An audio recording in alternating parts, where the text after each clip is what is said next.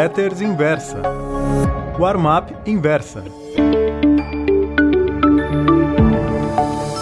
Oi, meus amigos. O título da Warm-up Pro de hoje é Para quem nunca aplicou na bolsa. Esta crônica está sendo escrita para quem nunca pôs um centavo na bolsa de valores. Não, não se trata de uma raridade. Estou falando da grande maioria dos brasileiros. Apenas um milhão e meio de CPFs estão registrados na B3. Enquanto isso, aproximadamente seis em cada dez investidores têm dinheiro aplicado na caderneta de poupança.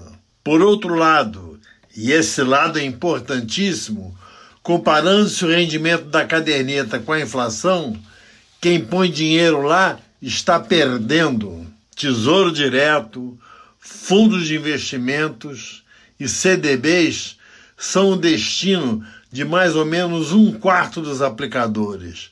Esse pessoal está ganhando uma merreca e começando a entrar no vermelho.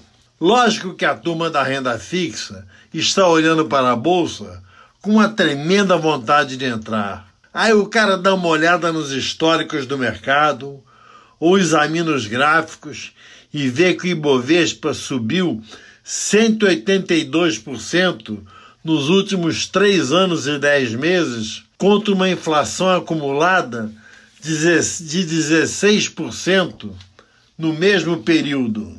Ao invés de estimular a transferência do dinheiro para o mercado de ações, essa comparação dá medo. Vai ser eu entrar e o mercado começa a cair. Perdi a vez. Eles estão dizendo isso há um ano.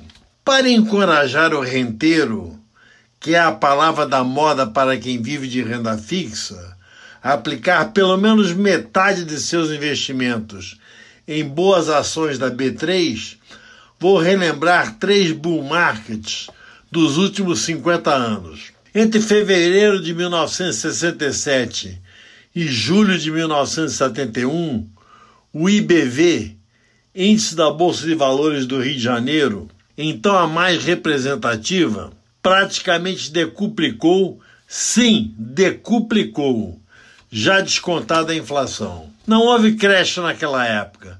O mercado simplesmente foi ao topo, virou rumo sul e caiu durante uma década.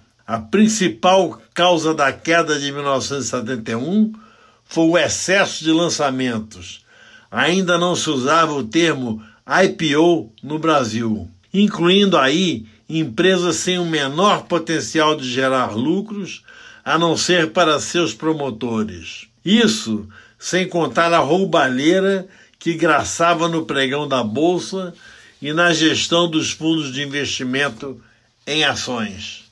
Outro bull market interessante foi o de 1986, do Plano Cruzado, que mudou a moeda e congelou salários e preços. A alta das ações durou só dois meses, mas rendeu 150% para aqueles que pularam fora ao perceberem que a inflação oficial não representava a realidade, com o comércio praticando ágios cada vez maiores e que o Barco Brasil iria fazer água. O terceiro foi o do governo Lula, com o Tesouro apresentando superávit primário, herança de FHC e as commodities em alta. Por causa do boom chinês, o Ibovespa subiu 500%. Em dólares, que não fazia outra coisa a não ser cair, a alta foi mais do que o dobro, 1.200%. Culminou com o Brasil recebendo investment grade das agências classificadoras de risco. Como toda festa tem um fim, essa acabou com a crise do subprime. Muito obrigado.